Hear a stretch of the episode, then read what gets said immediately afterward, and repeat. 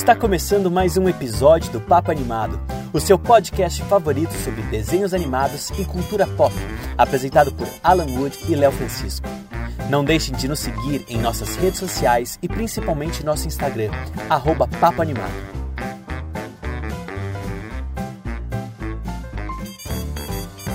Tá começando mais um Papo Animado. E aí, hein? Como é que vocês estão, hein? De quarentena ainda. E a gente vai aqui até o final de 2022. Bom, eu sou Alan Wood e tô aqui com meu grande pequeno amigo Léo Francisco. E aí, Léo, como é que você tá? E aí, meu amigo, tudo bom? Como vocês estão aí, gente que tá escutando a gente? E hoje a gente não tá sozinho, né, Alan? A gente trouxe uma convidada muito especial para falar com a gente do tema da semana. E hoje não vai ter notícia, hoje a gente tem tema especial que a gente fez lição de casa, né, Alan?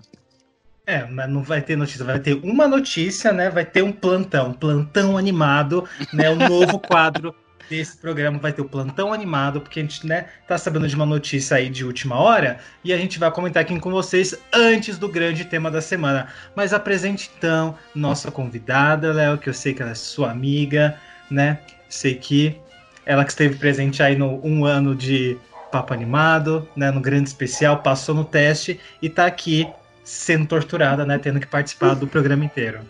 Mas eu vou dizer que a Laís não é só minha amiga, a gente é inimigo praticamente. A gente se odeia. Somos. Já vai fazer quanto tempo, Laís, que a gente se odeia nessa vida? Léo, assim a gente entrega idade, não é mesmo? a gente se conhece. A gente se conheceu na maternidade, não foi? 14 anos, então. 14 eu tinha, a gente tinha nascido dois anos antes. Nos conhecemos com dois, três anos de idade, lá em 2006, não era isso? Ai, é, muito jovens é, bebês inimigos desde o, desde o começo. Desde, não é? Né? Inimigos de berço. Laís, de berço. Não é? A Laís estudou comigo no, no Mackenzie. A gente não contou essa história no dia da live de um ano, mas a gente começou a ficar amigo. A gente fez jornalismo junto. Laís, quer falar um pouquinho de você? O que, que você faz da vida? Jornal... A gente sabe que você é jornalista, que eu acabei de falar, né? Então, eu fui, né? Eu meio que estou tentando sair dessa vida. Na verdade, já que saí, hoje eu trabalho com tradução, que é muito melhor. Porque, gente, quem tá pensando aí em fazer jornalismo, escutando, não faça. não, vá, não vá ser pobre a vida inteira. Ai, mas eu não, tenho, eu não sou uma pessoa interessante. Fico muito, muito honrada com o convite de vocês. Adoro o Papo Animado. É, apesar de odiar o Léo, eu adoro o Alan. Então, equilibra. Que bom, que bom. É, por isso que, por isso que Devia ter sido o Alan, então, convidado para se apresentar no podcast hoje, né? Mas aí eu fico realmente muito, muito honrada de participar do podcast de vocês, porque eu adoro. E eu não sinto que eu tenho tanto a contribuir, mas vamos ver, né? Pelo menos uns comentários maldosos eu posso fazer. A gente tá aqui. O Alan nunca vai me meu, deixar. Vai roubar o meu Alan... emprego. Vai roubar meu emprego hoje. Comentários maldosos. É comigo mesmo. O Alan jamais me deixaria chamar a Laís pra falar de A Pequena Sereia, que eu amo é. conversar com a Laís sobre A Pequena Sereia e A Bela Adormecida, que nós temos pensamentos parecidos em, é, sobre esses dois clássicos da Disney. Vamos Mas, né? Vamos começar logo o programa antes que eu fique com raiva. Mas vamos soltar o plantão da notícia que a gente vai ter hoje, né? Com vocês, o plantão animado.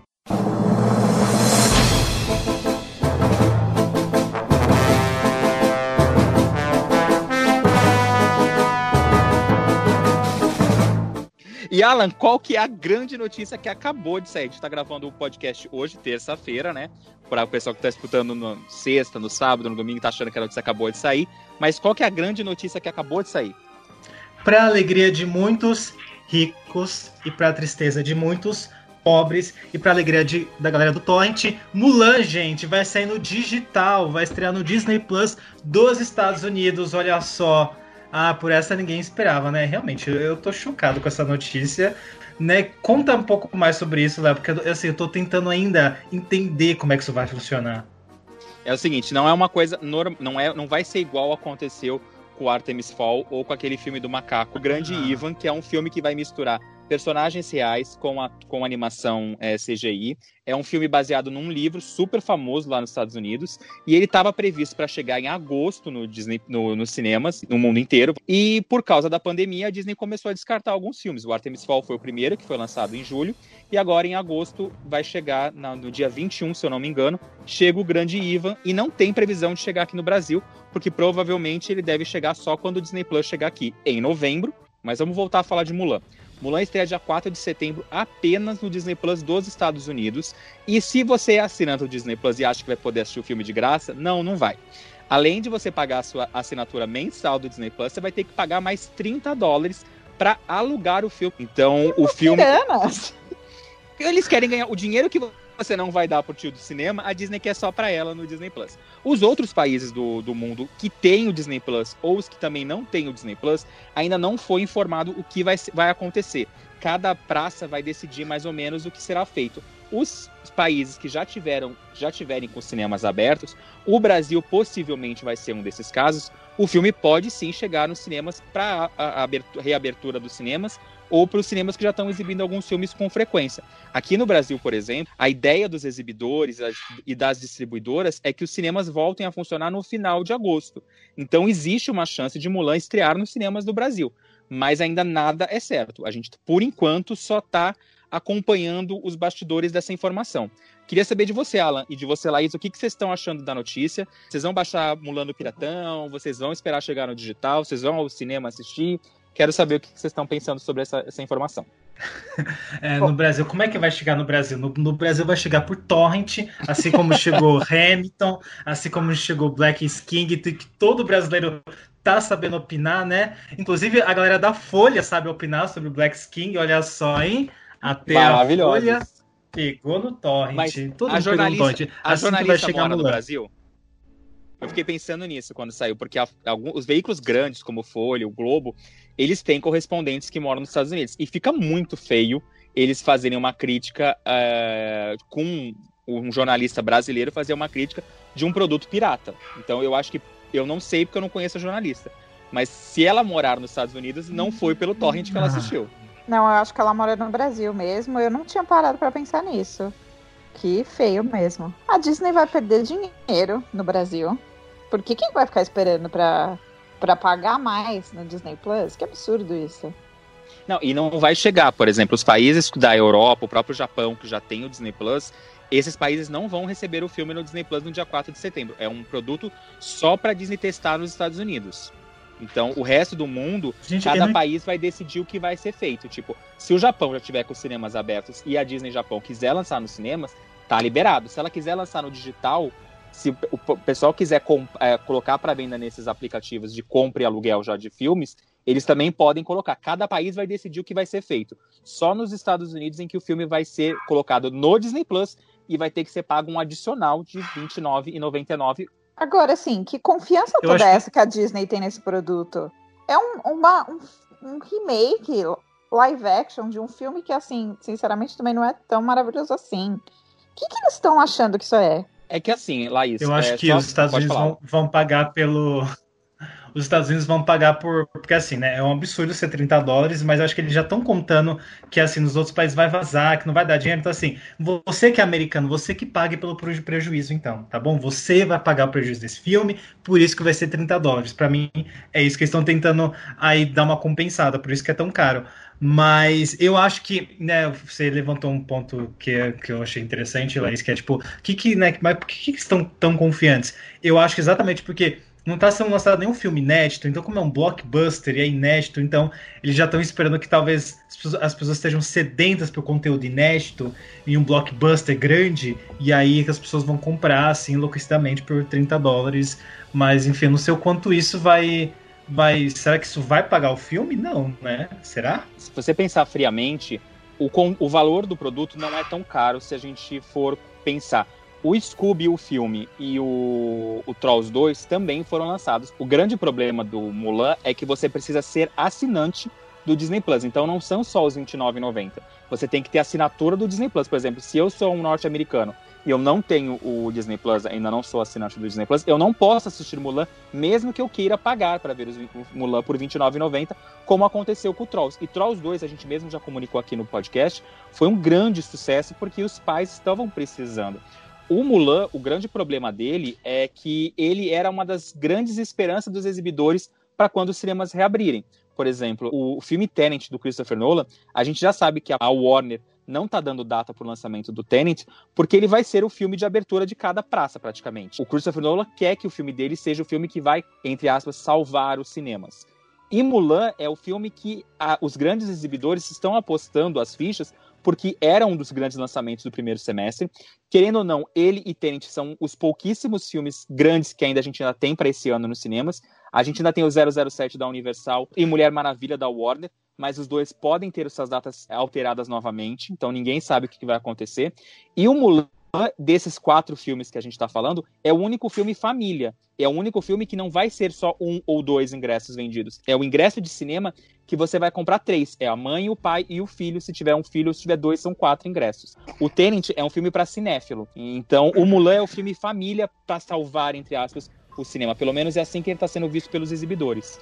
O Mulan é o filme Coronavírus em Família, vamos lá, vamos coronavírusinho, coronavírusinha, vamos toda a família inteira pegar Covid no, na sala de cinema. Ficar dois, duas horas assistindo um filme que você pode assistir o animado, né?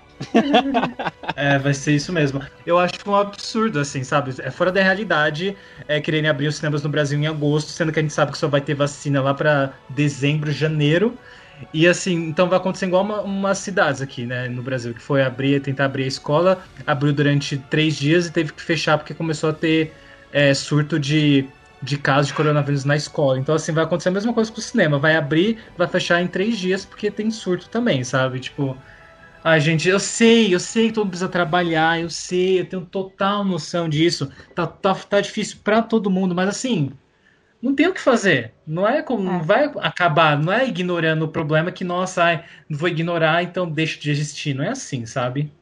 Mas eu sinto assim, eu não sei vocês, não querendo prolongar muito também o assunto. Tem várias outras coisas que estão. Eh, eu tenho um pensamento parecido com o de vocês, mas eu acho injusto, por exemplo, outras coisas supérfluas, como academias, é, salões, festas, que não são coisas é, essenciais agora, estarem funcionando colégios voltarem, as aulas são essenciais, mas para que, que você vai tirar a criança de casa para ser contaminada, vamos dizer assim, e parece que está tudo voltando ao normal e só o entretenimento, só o cinema, só o teatro está sendo prejudicado. O pessoal está indo ver jogo de futebol, por exemplo. Eu não digo nem o futebol em si acontecer. Eles estão tomando todas as providências. A gente precisa de pão e circo para o brasileiro se divertir, vamos dizer assim, a grande massa.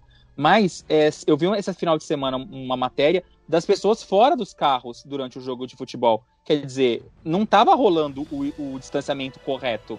Então a pessoa está colocando a vida dela em risco e de outro para assistir um jogo de futebol num telão que ela poderia assistir na casa dela. Uma pessoa está indo assistir um show e escutar o show pela musiquinha do rádio, sintonizando no rádio. Por que, que você não vê o show em casa, então, que o som parece que pode ser que seja melhor? É, então, mas por isso que as pessoas podem muito bem assistir, assistir Mulan no Disney Plus sem pagar esses 30 dólares aí extra. Mas não é assim, não é porque tudo. Não é porque tá um absurdo que vai, vai chutar o balde. Eu acho que ir pra Exato, escola, é, fazer até né, exercício é uma questão de saúde, embora eu também acho que né, há limites. Mas entretenimento não é essencial não é então, a única fonte de, de, entretenimento, não é num espaço fechado, num cinema, no teatro, com muitas pessoas por uma hora e meia, duas horas, três horas, se for Christopher Nolan, né? Que a gente sabe que não vai ser um filme é, curto. Eu acho bem problemático isso aí. Eu estava discutindo essa semana com um amigo meu o, o, o, o significado da palavra essencial depende. Eu, eu, concordo com vocês que parece não essencial, mas tem um monte de gente por trás dos bastidores que tá sem ganhar dinheiro, eu não digo só do cinema, que é a minha área. Eu tô desde março sem, sem salário. Mas é, tem gente de teatro, tem gente de, de, E era o que eu tava conversando com o Alan hoje, antes de da gente começar a gravar. Quando a gente pensa em cinema, a gente lembra do cara que vende ingresso e do cara do pipoca, que são os que menos ganham na brincadeira. Tem gente dentro do escritório de cada empresa de cinema que ganha muito mais. e que uhum. os estúdios tão, e os cinemas estão tendo que pagar salário dessa galera para não demitir. E a minha única preocupação de o pessoal não está fazendo direito à quarentena e vai prolongar cada vez mais, cada vez mais, e se reabrir e tiver que fechar de novo, muita gente vai perder emprego. Então, tipo, eu entendo o fato de, tipo, ah, é cinema, teatro, não é essencial porque é diversão. Mas tem para muita gente de lá de dentro que vive, depende disso para viver, em que o dinheiro é essencial e o dinheiro vai acabar ou sendo cortado de vez, como já aconteceu com vários profissionais. E também tem a parte legal, tem um monte de artistas grandes, por exemplo, o pessoal do meio de musical, tem os artistas mais renomados que eles estão fazendo shows e todo o dinheiro arrecadado dos shows está indo para pagar camareira, é, fisioterapeuta, o pessoal que trabalha, o pessoal de técnico de som, que trabalha nos bastidores que a gente não vê, estão passando necessidade com, com os acontecidos. Ah, concordo que não é só um problema disso, tem um monte de gente passando necessidade mas vai agravar cada vez mais se as coisas não melhorarem logo, eu penso assim. Sim, mas aí a gente entra na discussão política de responsabilidade de governo, de... Ah, sim, aí a gente é vai começar a falar, falar agora. do Bolsonaro. É. Não, tem que responsabilizar o governo, a população não pode pagar, sabe, por isso, sabe, você só vai não, estar piorando a situação. Querendo ou não, O que, que você vai fazer? Tá, pagando. abre, tá, abre, vamos lá, tá bom, vai abrir o cinema, e aí? As não, pessoas vão começar a ter mais Covid de, de, de novo, Sim. né? Vai, vai voltar e aí vai fazer o quê? Vai ter que fechar de novo. Não adianta, não tem o que fazer. Não, mas não eu, eu concordo com é, você. É mas é o que está acontecendo. Tivesse, se tivesse cumprido, se tivesse cumprido a quarentena como, como era para ter sido cumprido, a gente estava em outra situação. Não estava nessa situação. Nem alguns lugares já, já conseguiram começar a relaxar. Se as pessoas né, tivessem noção, se investissem em educação, a gente não estava nessa situação né, a gente ia ter um pouco de noção, mas não é assim, infelizmente não é assim que funciona. Então a gente está tendo que pagar pelo resto da população que é burra e pelo é, governo gente... também que não, tá, que não faz nada. O pessoal tá meio que ligando foda-se, já estou cansado de brincar de quarentena, vamos voltar ao normal e, e meio que banalizamos o número de mortos, né? Cada vez morre mais gente e as coisas abrem cada dia mais, né? Vamos, vamos indo pro episódio que a gente já tá aqui há meia hora falando mal do governo, é, que merece, obviamente merece, né? Mas eu, um programa, eu, eu, né? Merece um programa só para falar. Só para isso, mas eu, eu gosto de gravar esse podcast para ficar feliz. Agora eu tô ficando puto, então é melhor a gente ir pro tema da semana, né? Bom, nesse programa muito especial a gente vai trazer aqui para vocês a segunda parte do especial Estúdio Ghibli ah, falei certo dessa vez, hein? Então a gente vai trazer mais três filmes que vieram aí na segunda leva de filmes do estúdio Ghibli que chegou na Netflix. Então, ah, prepara a tua pipoca. Ah, mentira, eu tô achando que eu tava do que? No pipocando? Bom, então aqui, vamos lá falar sobre Princesa Mononoke, sobre a viagem de Chihiro e o Reino dos Gatos. Pode botar a vinheta, Léo, que seja legal, que não seja tosca, por favor.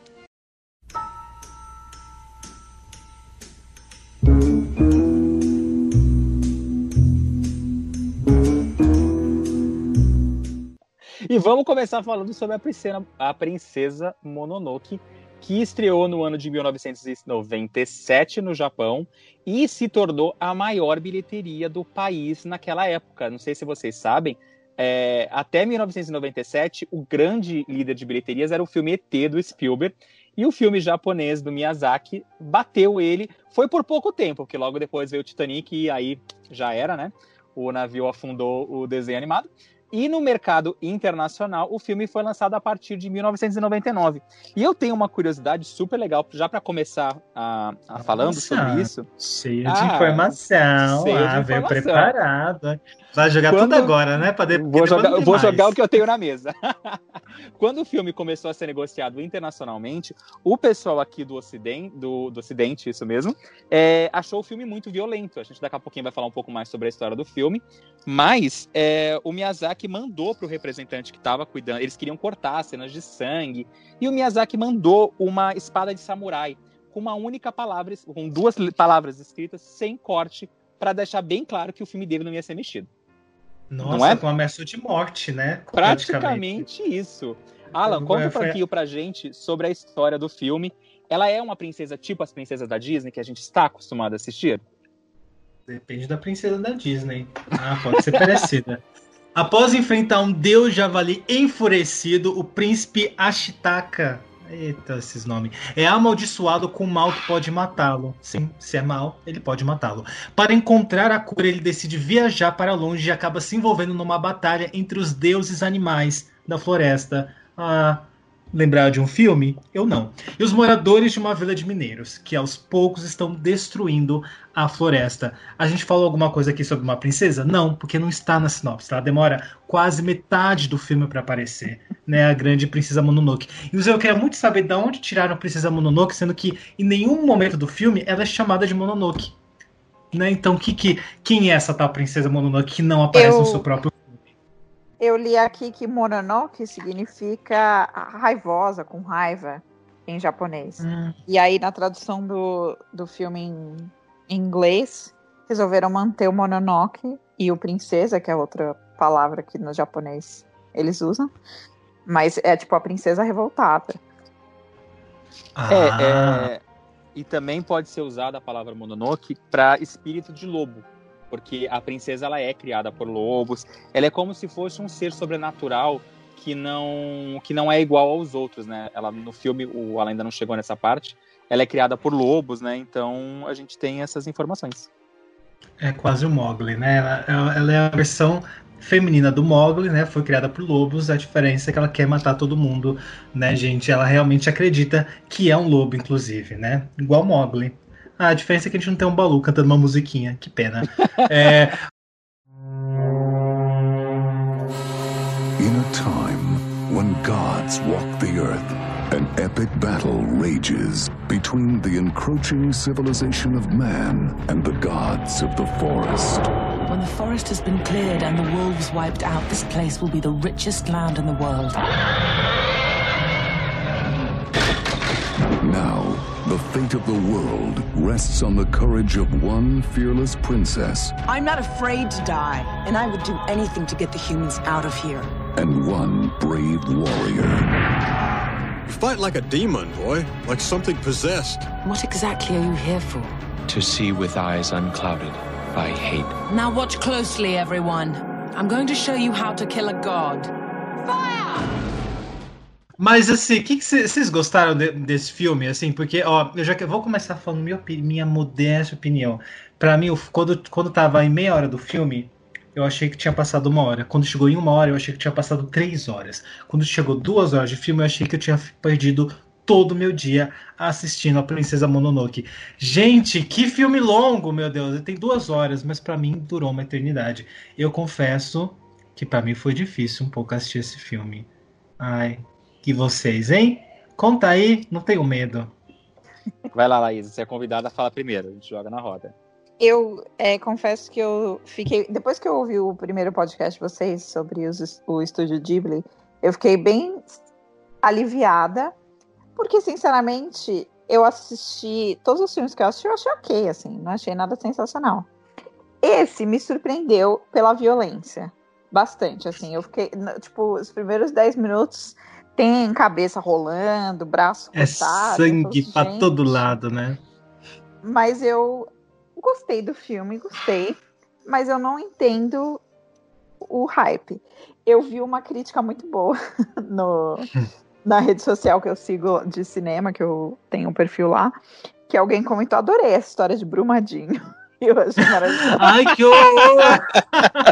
Meu Deus, é real! É Brumadinho. Brumadinho, ai, ai, nossa, nossa. Viu? Laís achando que não tinha como trazer coisas legais para o podcast, já gerou uma gargalhada maravilhosa aqui hoje. Gente, realmente, o, o filme ele é muito violento, assim. É, nossa, nossa, tinha umas cenas que eu fiquei desconfortável de o sangue, assim, sabe? E é logo de... no começo, né? É, o filme não tem um respiro. Você ele já quer te chocar nas primeiras cenas, o que a gente tem o príncipe matando o javali, que é um espírito, vamos dizer assim, do mal. É, então. Mas assim, você já vê que não é filme filme pra criança. Também tem um momento lá que, que ele tá. Né, gente, né, vamos contar a história, a história dele. Né? Tem, tem esse moço, alguém sabe o nome dele? Alguém lembra? Eu acabei de falar, né? A, a Chicata. A Chitaka. A Chicata o menino Ash. Menino Ash, que não é o do Pokémon, ele, né, tá lá na floresta, vivendo sua vida. O príncipe, chama de príncipe. Chama de príncipe é melhor. Deixa eu chamar como eu, como eu quiser, por gentileza. É minha vez de falar. Respeita meu lugar de fala. Então, aí tava ali falando menino, menino Ash, é, matou. Aí, aí, ele matou esse javali que ganhou uma maldição de brinde. Porque é isso que acontece. Luísa Mel aprovou esse filme, né? Ela, ela fez esse roteiro. Né? Se mata um, um, um animal, seria uma maldição. E aí ele vai né, tentar ir em busca né, de, de, como é que ele vai curar isso. Enfim, passa umas cidades, aí encontra essa menina do nada Esqueci porque que eu tô contando a história. Por que, que eu tô contando a história? Enfim, aí ele, ele a, a, nessa menina aparece do nada, quando ele tá na cidade, ele fala, não, vamos proteger essa menina, vamos... Nossa, ele, ele, ele olha, pra, olha pra, cara, pra cara dela e fala, nossa, o que rolou? Vou tentar, vou tentar entender o que rolou. E aí começa toda a história. Na verdade, assim, já passou uma hora de filme até ele achar ela, né? Pra mim, eu senti, eu fiquei toda hora, gente, cadê essa menina?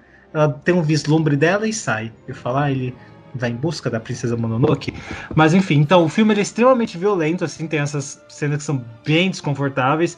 E aí, ah, lembrei que eu tava, né? Tem um momento que ele tá na cidade, né? Depois que ele já tá amaldiçoado. E aí ele tá num negócio de, de né? Trabalhando com umas meninas. Inclusive, que isso é muito legal, né? Que as mulheres nessa aldeia são guerreiras e tal, são muito mais sensatas do que os homens, assim como a vida real, as mulheres são muito mais sensatas que os homens. E aí tem um momento que ela fala assim: ah, é melhor trabalhar aqui, né, quatro horas, né, quatro dias por semana, sei lá o quê, do que trabalhar no bordel. Ela usa essas palavras, do que trabalhar no bordel. Ou seja, já vê que não é para criança. Né? Quem, quem colocou a falou Princesa Mononoke, vou colocar para minha filha de 4 anos assistir, a criança tá revoltada até hoje. Raspou a cabeça, ah, é rádio fêmea. Ah, mas assim, se você vê o pôster do filme, pelo menos os japoneses, ele já deixa bem na cara que não é um filme pra criança, né, gente? Você vê a princesa com a boca cheia de sangue, o lobo atrás com uma cara de mal. E, e Se minha mãe acha que é morango, fala, ah, ela, por que, que a, boca, a boca dela tá suja de morango? É batom? É o lobo. O lobo passou a língua, foi o batom tudo da minha tadinha. É, filho, as, as mães, você acha? Vai ver, achar que é, não, não, não vai ter esse pensamento, essa maldade que a gente tem de falar, meu Deus, é sangue, sabe? Mas eu vou então comentar um pouco do que, que eu achei. Eu gostei bastante do filme, eu acho que ele é um dos melhores do, do estúdio. É, porque ele conseguiu. Ah, calma, que ainda. Eu não acho que ele ainda é o melhor, mas eu acho que ele é um dos melhores. É, Sim. Eu concordo com o Alan ao ponto de dizer que, para mim, eu, eu senti que já era Natal quando acabava o filme. Eu falei, meu Deus, já é Natal. O Disney Plus foi lançado no Brasil, eu nem vi.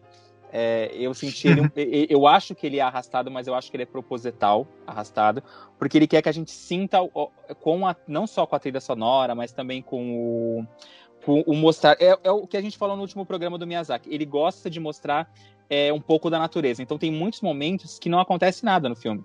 Eu acho que dá para resumir o filme se a gente conseguir uma hora e meia legal. Assim, se o pessoal do Ocidente quisesse tirar um pouco do, do, da parte sanguinolenta, mas eu acho importante essa parte mais sanguinolenta é para mostrar para as pessoas o a, eu pelo menos senti isso e vi também quando estava pesquisando sobre o filme que o filme é bem isso a briga entre o homem e a natureza coisa que a gente vê hoje em dia acontecendo. É um tema atual até o momento. E a gente vê que não existe um vilão na história. A gente tem a, a mulher lá da, da aldeia dos homens que quer matar o, ser místico lá mas ao mesmo tempo ela não é uma pessoa má, porque, como você mesmo citou, ela, ela ajuda pessoas excluídas. Tem os leprosos que ela acolhe na cidade dela para que façam as armas, tem as prostitutas que ela acolhe porque elas estão ajudando a guerrear. Tem um determinado momento do filme, sim, vai ter spoiler no programa, é, que os homens, junto com, a, com, a, com essa líder é, mulher, ela, eles saem da aldeia para poder matar esse ser mitológico da natureza e as mulheres que ficam são elas que defendem a aldeia. Então tem muito essa coisa de feminismo forte no filme. As duas personagens femininas, tanto a vilã, considerada vilã entre aspas, quanto a princesa, ela chama Senna, princesa, agora me deu um branco filha da mãe. Senna, Sim. isso. A princesa, elas são personagens fortes, como a gente vê nas, na, as protagonistas do Miyazaki. É, e eu acho que a ideia do filme ser sangrento, a ideia do filme ter muitas cenas de, de morte, tem decapitação, tem braço caindo para fora, é, elas são importantes para chocar não só os adultos, como também as crianças. Porque o Miyazaki, pelo que eu andei pesquisando, ele queria mostrar um pouco de como era a, a violência nas guerras. Só que, em vez de ele fazer um filme de guerra, de tipo guerra de humano contra humano, ele quis chocar fazendo a guerra entre os animais com os seres humanos. E ninguém tá certo o tempo inteiro. Praticamente, pelo que eu senti, só o protagonista que ele, tá, ele tem momentos de sensatez, porque você pode ver, logo na primeira cena do filme, o protagonista ele não tenta atacar o monstro direto, ele tenta conversar com o monstro e entender por que, que o monstro está fazendo aquilo, aquele javali. E em todo momento ele tenta dialogar com a loba, a loba vai falar que vai matar ele, ele está tentando dialogar.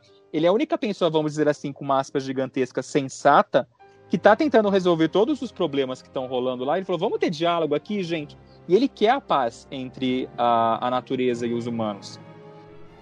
E, então eu é. acho isso super legal, porque ele é um protagonista diferente do que a gente está acostumado.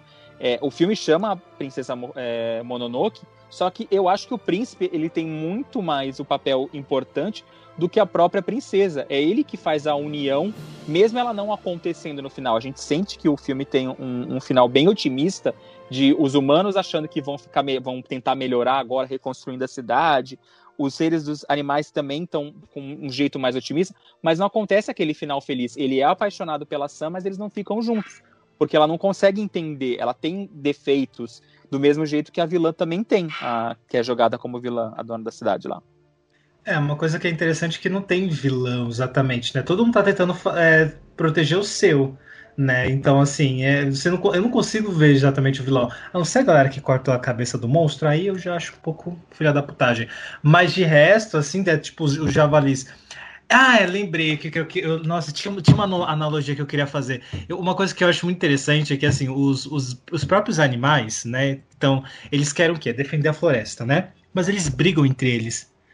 E eles têm o mesmo objetivo que, que isso parece? A esquerda brasileira, que fica se atacando, né, ao invés de, de focar num problema só. Né? Então eles brigam entre eles e se desmontam. É a mesma coisa. Os animais da floresta ficam lá, os javali com os lobos, com os espíritos lá. Inclusive, eu adorei aqueles espíritos, aqueles cogumelo fantasma. Ai, dá vontade de comer, de ter de ursinho, é maravilhoso. Não fazem Gente. nada, não tem função. Não tem função nesse, nesse filme, mas, mas enfim.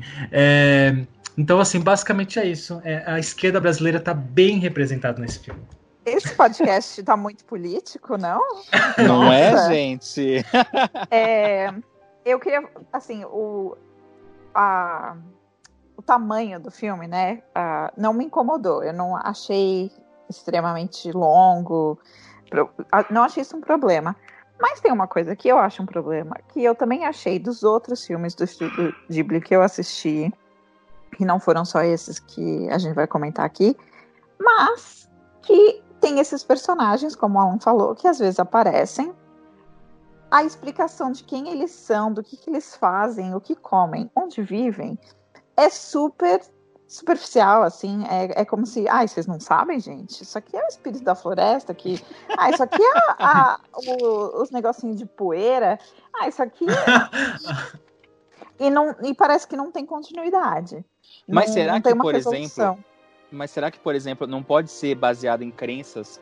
Porque o, o, o quase todos os filmes do, do estúdio Ghibli, ele tem personagens nesse estilo e pode ser que sejam crenças ou espíritos, porque eu interpretei eles como espíritos é, da natureza, vamos dizer assim. Eles estão lá para proteger, eles estão lá para guiar e não é uma coisa, uma cultura que eu estou acostumada. Pode ser que no Japão funcione muito melhor e o pessoal entenda do que a gente aqui que está simplesmente perdidão no churrasco é, assistindo filme. Eu também acho que sim, mas mesmo eu acho que por causa de todos esses personagens mágicos, de toda a situação, às vezes eu acho os finais pouco satisfatórios, porque parece que não amarra as coisas direito parece que. Ah, tem lá a outra loba ali.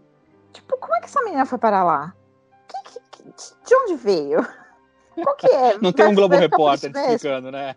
É, vai ah, ficar por isso é, mesmo, é, entendeu? É, eles, eles explicam bem por cima, né? Tipo, até, eu até fiquei surpreso que teve uma meio uma explicação, ah, seus pais que vieram tentar me matar, jogaram vocês, aí eu manti, tipo, ela explicou lá, um minutinho pegou 30 segundos e explicou um pouco, né, de onde ela Mas surgiu. Só não teve o flashback. Isso, eu acho que isso é meio que um, um, um jeito do estúdio, porque se, se, se, como a gente comentou no último episódio, eu quando acabou o, o Totoro, eu fiquei assim parado com uma cara de besta, assim, tipo, tá, acabou? Eu queria mais, eu queria saber mais sobre o, o, o espírito, eu queria entender mais sobre a história. E eu acho que é meio que isso que acontece com os filmes do, do estúdio. Que ele vai vai te jogando as informações que ele acha necessário, você vai se divertindo, chega uma hora ele corta e fala beijo, acabou. Aí você fala, ah, tá bom. É, então, eu é, acho vivemos. satisfatório. Eu acho que acaba sendo é legal, é, é lindo, os filmes são lindos mesmo, mas chega no final você fala assim, ué, mas gente, vocês não contaram tudo aí não. e nem tem continuação, né? É, então, também tem essa, né? Ah, e falando, eu quero fazer agora uma errata que eu esqueci de fazer no começo do programa. A gente falou no último episódio que não existe continuação de nenhum filme do estúdio Ghibli, né, Alan? É. E não é que existe, menino. Parece, que... eu, eu, fiquei sabendo, eu, eu, ainda não pesquisei a fundo, mas eu fiquei sabendo por um amigo meu que veio me contar, que escutou o nosso podcast, é, ele falou para mim que existe uma, um curta-metragem que é uma continuação do meu amigo Totoro, que conta a história, da, se eu não me engano, da, da irmãzinha mais nova com o gato, o ônibus, lembra? Só que esse curta-metragem ele está disponível somente no museu do Estúdio Ghibli. Ele nunca, ele passou já em alguns festivais, mas ele nunca foi comercializado, ele nunca foi exibido nos cinemas e nem mesmo em serviços de streaming. Então, eu quero ver se a gente pesquisa um pouco mais a fundo sobre esse curta para a gente trazer mais informações no nosso terceiro episódio sobre os filmes do estúdio. Você considera aquele curta lá do, do Divertidamente a continuação Divertidamente? Ah, eu considero o curta de Enrolados a continuação de Enrolados. Pelo menos eu vi ela casando. Ai, que droga, era pra você falar não. Eu falar, então não é continuação. Então não é continuação. Se não, se não, não é, não é, não é continuação, é outro longa. É um outro longa. Aí a gente chama de continuação. Senão é um, é um spin-off. É um, uma graça. É um eu chamo de graça. Mais, é uma graça. Eu chamo de uma graça. É uma graça. Pegaram os personagens e fizeram um, um curtinho. É uma graça. Não é uma continuação. Eu Mas, chamar de mas voltando a falar sobre o filme da princesa, é, eu quero citar mais algumas informações que eu pesquisei. Da princesa. Aqui. O filme da, da princesa, princesa, parece que é um filme tão leve, né, gente? O filme da princesa. Vamos voltar a falar. Ah. O filme da Barbie. Vamos falar, voltar a falar o filme da Barbie. Vamos lá, então. O filme custou para o estúdio, na época, 20 milhões é, e foi considerado uma das animações mais caras produzidas no Japão naquela época. É, vale lembrar que o filme ele fez um grande sucesso e ele arrecadou 158 milhões de dólares nas suas bilheterias e teve críticas muito positivas na época do seu lançamento. E ele foi o segundo, foi o filme de maior bilheteria, como eu já falei na história, até a estreia de Titanic. E se eu não me engano, ele foi, acho que o segundo a maior bilheteria do ano, só perdendo para Titanic. O filme ele foi todo feito é, em animação de células ou animação tradicional, feito a lápis demorou três anos para ser feito e, pelo que eu andei pesquisando, o filme se passa num período chamado é, Muromachi, que seria mais ou menos na, na época entre 1336 a 1573 no Japão. Olha como a gente fez lição de casa só desse filme. Os uhum. outros não vai ter tanta curiosidade legal assim, porque eu não consegui pesquisar mais.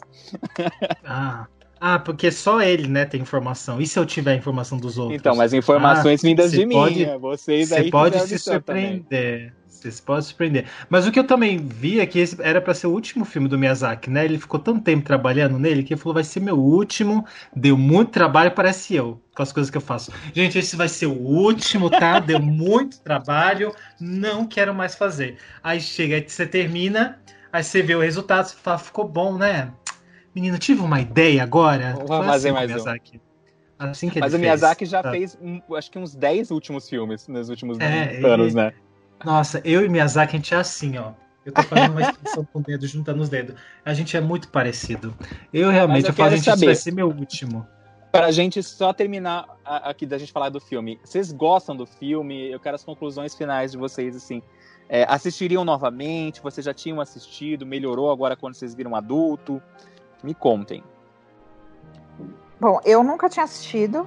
É, e era uma coisa que eu sentia que eu tinha que reparar, assim. Como foi de cinema, de. Uma coisa que eu tinha que assistir. Gostei. Assistiria de novo. Achei bem interessante. Mas, até pelo tanto que eu já ouvi sobre o filme, o tanto que já foi falado, eu esperava muito mais. Então, eu esperava mais também. Eu, eu não sei, não sei se porque eu tinha acabado de ver um outro filme do Miyazaki, eu tinha gostado tanto. Vou falar deles nesse episódio, hein? Então, eu já tinha visto o filme, eu fui assistir na sequência esse, e aí eu fiquei, hum, olha só. não sei se eu curti. Assim, é um filme legal, assim, eu gosto da história dele como história, eu gosto. Mas ele como execução, já não gosto tanto. O ritmo dele não me agradou tanto. Então, assim, pra mim, olha, se me botar pra, pra assistir de novo, me bota uma cerveja do lado, tá bom? Um pacote. 15 cervejinhas, 15 cervejinhas. Né? Só pra garantir, tá? Aí eu assisto de boa. Eu também não tinha assistido o filme antes, foi minha primeira vez assistindo ao filme. É, eu acho que o grande problema dele é o fato dos comentários. Muita gente considera ele o melhor filme do estúdio. Eu acho ele o filme adulto mais legal do estúdio por sair fora da caixinha. Ele quer chocar, ele tem efeitos sonoros e trilha sonora muito boas. É, as músicas são muito presentes no filme, muito fortes. É, o protagonista, é, o príncipe, como a, a princesa, a Sam, e a, a, a vilã, vamos dizer assim, para que eu não lembro o nome da, da personagem, eles são personagens muito bons. Eu acho que o visual do filme é, é meio que idiota a gente ficar falando que o visual to, de todas as animações do Miyazaki são praticamente incríveis, mas eu acho que o fato de todo mundo falar super bem do filme e eu ia assistir, eu falei, ah, ele é muito bom, mas ele não é, tipo, a melhor coisa que eu já vi na minha vida. Tem coisas melhores. Uhum. Então vamos pro próximo. Vamos. O próximo. É a única animação. Ah, o próximo é a única animação vencedor, tradicional vencedora do Oscar até hoje.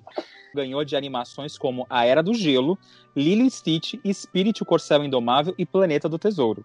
Hum, que ah, chocou esse, esse um Esse daí chocou muita gente na época. É, eu não sei se o pessoal estava apostando nesse filme como sendo grande vencedor do Oscar naquele ano de animação, mas vamos falar sobre a viagem de Chihiro. Foi lançado pela Disney nos cinemas norte-americanos. Aqui no Brasil ele chegou, se eu não me engano, no mesmo ano. Foi lançado, em, não, ele foi lançado em 2001 no Japão, 2003 nos Estados em Portugal e 2003 no Brasil. Demorou dois anos para a gente receber a viagem de Chihiro aqui no Brasil. Olha que coisa chata.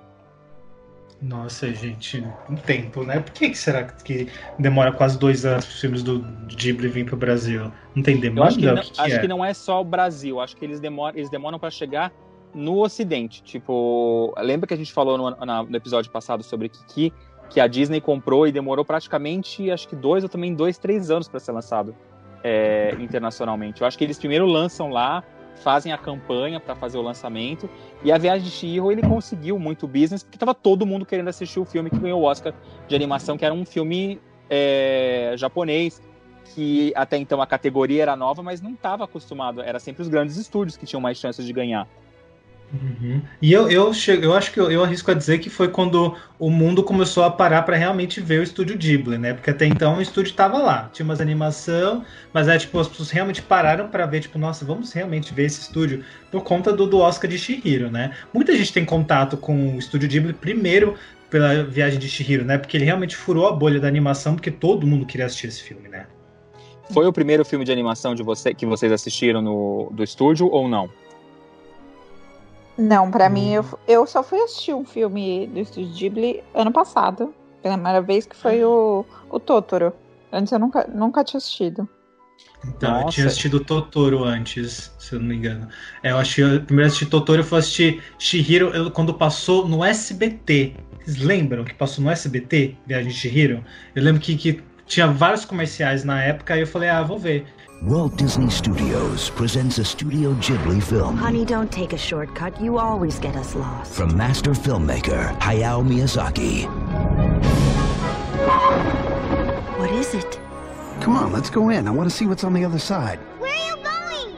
Hey! You said just a quick look. Now let's go back. You shouldn't be here. Get out of here now! What? Leave before it gets dark.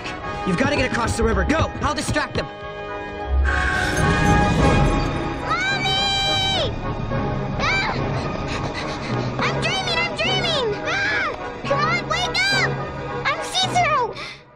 Shihiro é uma garota de 10 anos que descobre o mundo secreto de espíritos estranhos, criaturas e feitiçaria.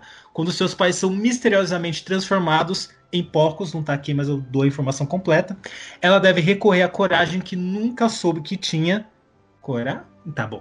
Para se libertar e devolver sua família ao mundo exterior. Ah, tá bem completa essa sinopse, mas enfim. Né, vamos falar então da viagem de Shihiro, que, como eu falei para vocês, eu, eu assisti né, no, no SBT, então assim, claramente eu vi cortado, porque tinha cenas lá que eu não lembrava. Aliás, eu quase não lembrava do filme. Eu tinha uma visão. Gente, é muito bom a gente pegar um filme que a gente viu quando era criança ou adolescente e ver agora, porque assim, nossa, mudei minha opinião sobre o filme já. Vocês gostam de, de, de A Viagem de Chihiro? Vocês realmente acham tudo isso? Ou a galera pirou na batatinha, né? Num tempo que esse filme ser tão falado? É, eu, diferente de, de você, Alan, e praticamente junto com a Laís, eu fui assistir Chihiro já adulto. É, foi logo depois, o filme foi lançado em 2003. Eu fui assistir o filme quase 10 anos depois, quando eu comecei a trabalhar na Europa Filmes, que era a distribuidora brasileira do filme. E a minha chefe, a Sueli, começou a encher o meu saco, falando que era um absurdo eu não ter assistido esse desenho animado e me dizer fã de animação. E aí eu fui pegar o filme para assistir naquela época. Pessoa cansada que trabalhava em Alphaville, demorava duas horas para ir, duas horas para voltar no trânsito e que só conseguia ver desenho animado em casa no final de semana. Eu dormi na metade do filme, não contei isso para ela. Se ela escutar esse podcast, ela vai saber e vai me xingar. É... Mas eu assisti agora, essa semana, novamente, porque naquela época eu não tinha achado o filme tudo isso. E hoje, revendo o filme um pouco mais velho, um pouco mais de experiência, vamos dizer assim, eu gostei mais do filme. Eu não acho o filme incrível, eu acho ele um, num patamar muito bom, porque eu acho que ele consegue fazer o que o, o Porco Rosso, que a gente falou na outra vez, não conseguia fazer com tanta facilidade. Ele tem temas bem adultos para o filme, que ele traz é, na história, e ele consegue também ser ao mesmo tempo infantil. Ele tem cenas bastante violentas e pesadas, mas também tem muitas cenas e tem alívios cômicos é, de alguns personagens. Então, para mim, ele tem aquela mescla que funciona muito bem, que ele pode agradar tanto o público mais adulto como também o público infantil. É, se a gente for parar para pensar nas animações que a gente citou no episódio passado, a, a, o serviço de entregas da Kiki e o Totoro, eles são mais infantis. Ele não tem aquela presença maior na história de uma trama mais adulta, vamos dizer assim. É, e o Porco Rosso, ele é só adulto. Ele, a gente fala da, daquela falta do, da parte cômica, que eu tava esperando aparecer um personagem fofinho. O Chihiro já não, ela já consegue ter os dois. Você consegue se chocar. Por exemplo, eu vendo o filme hoje, eu falei, meu, se eu fosse criança e assistisse esse filme, a cena dos pais dela virando porcos, aquela cena da, da mulher, da velha, se transformando, tem muitas cenas que são bastante violentas e que poderiam assustar as crianças, mas ao mesmo tempo tem muitos personagens bonitinhos. É, eu, eu acho o filme muito legal. Tem das coisas que eu gosto bastante nos filmes do Estúdio Ghibli. É, os cenários eu acho incríveis, incríveis, é maravilhoso. As os comidas detalhes, né? maravilhosas, né? é. acho que é assistindo os filmes do Estúdio Ghibli são é a primeira vez que eu vejo comida bem representada em animação, porque geralmente só uma gororoba, né? Não importa o que a pessoa está comendo. Mas eles realmente se dedicam para isso, eu acho sensacional. Mas também tem o que falamos com a Princesa Mononoke, que é tem esses personagens que aparecem, desaparecem, ninguém explica, nada acontece, e aí eu acabo um pouco desapontada no final, assim. Por exemplo, é impress... aquele bebê, cacete, aquele bebezão. o bebê maravilhoso, é o alívio cômico do filme. Aquela que que aquele bebê, de onde surgiu? Quem pariu aquela criança? A vovó lá. Gente, como? Da onde? Que buraco saiu aquele, aquela criatura? Então, a impressão, a impressão que eu tenho é que assim, o, o Miyazaki ele cria o universo e ele joga o personagem como se o personagem fosse fosse o espectador. Então, assim, se o personagem não perguntar, a gente não vai saber. Porque eles não vão se preocupar em explicar. Né? Então, assim, para mim é tipo, o mundo já existe. Você que lute para entender. Sabe? Porque uh, você tem que ir lá e vivendo. Sabe? Não tem umas pessoas que a gente passa nossa vida que também não tem função. Né? Tem umas pessoas que passam na minha vida, eu falo, pra que que veio? Só, só deu merda. Não teve função nenhuma essa pessoa na minha vida. Mas então, assim são Ai, os personagens. Uma lista, gente. Fiz uma lista aqui assim de gente são. assim. Assim são os personagens. Tá bom que assim, eu, eu ia ser a pessoa, no lugar do Shihiro, eu, eu ia ser a pessoa, o Zequinha, que ia falar, pra que que é isso? Mas que que é? Mas que, que são essas coisas? Né, a pessoa tem que falar, por que sim, Zequinha? E aí entrar um outro negócio que é perguntar, por que que entrou dois, duas pessoas no laboratório? Tô, tô estranho isso. Não, então, assim, eu acho que esse é... que a Tiro, ela não é uma criança, ela não, eu, eu, você vê desde o começo que ela não é uma criança curiosa. Ela Mas é também... uma menina mimada. Ela quer que as não, coisas aconteçam não, do jeito não, dela. Não, não, não, Nossa, eu não tenho Vou essa visão dela. Shihiro porque Defende. os pais dela, os pais dela são dois escrotos. Não, também concordo. Ela, ela é uma criança, é uma pobre de uma criança que fala assim: meus filhos, vocês juram que vocês vão entrar nesse lugar que vocês nunca viram, comer comida de que vocês nem sabem o que, que tem? Ela é uma criança responsável, enquanto os pais dela são dois, literalmente, porcos, né? Ela não é mimada coisa nenhuma. Ela é a única adulta responsável dessa, dessa, desse núcleo familiar aí. Não, mas eu vejo, eu, eu acho assim, eu acho que ela evolui muito durante o filme inteiro. Eu acho que no começo você vê que ela, ela, ela é meio parada, ela tá, ela, tá com, ela tá com medo de tudo. Pode ser também o fato de, não digo, acho que a palavra mimada não seria a palavra certa, então, para se usar. Mas você vê que ela, ela, ela se transforma lá naquela cidade e ela sai de lá uma pessoa melhor, vamos dizer assim. Ela é muito dependente no começo. Tanto que depois, durante o, o, o filme, ela come, as coisas Ela tem 10 anos, senhor do céu. Ela é uma criança, ela está errada de estar tá com medo? Ela não está errada. Porque chegar lá, os pais dela são transformados em porcos, ela, ela tem que se prostituir numa casa de banho, entendeu? Tem que lidar com bebezão. Ela, ela é uma coitada. Ela estava certa desde o começo. Ela é os pais dela são. Ela é uma coitada. Ela é uma coitada. Eu, eu vou, vai ser o nome do, desse episódio. Ela é uma coitada. é, mas, inclusive, eu, eu, eu lembro que, assim, né, como quando né, anunciou, né, a Netflix que ia colocar o, os filhos do Estúdio Ghibli, muita gente começou a falar sobre a viagem de Shihiro, muita gente falou, nossa, mas a Shihiro é uma chata. E eu falei, nossa, não tinha essa visão da Shihiro que ela era uma chata. Eu gostava da personagem. E aí eu fui rever o filme e eu não eu continuo sem entender porque que as pessoas chamam ela de chata, porque eu não entendi. Ela só tá ali tentando entender o que é aquele mundo e, e indo, indo, sabe? É indo. Ela vai, sabe? E tenta fazer as coisas do, do jeito que ela acha que, que tem que ser, assim, sabe? Tô com você nessa, Laís. Tô com você nessa. É isso aí. Vamos defender a Shihiro porque ela é uma coitada. Uma coitada. Ela é uma coitada, tadinha. Mas eu acho que ela é uma das personagens, pelo menos desses filmes que eu assisti até agora, revendo do, do Estúdio Ghibli, ela é uma das personagens mais fortes que ela, ela, ela, ela, ela de todos.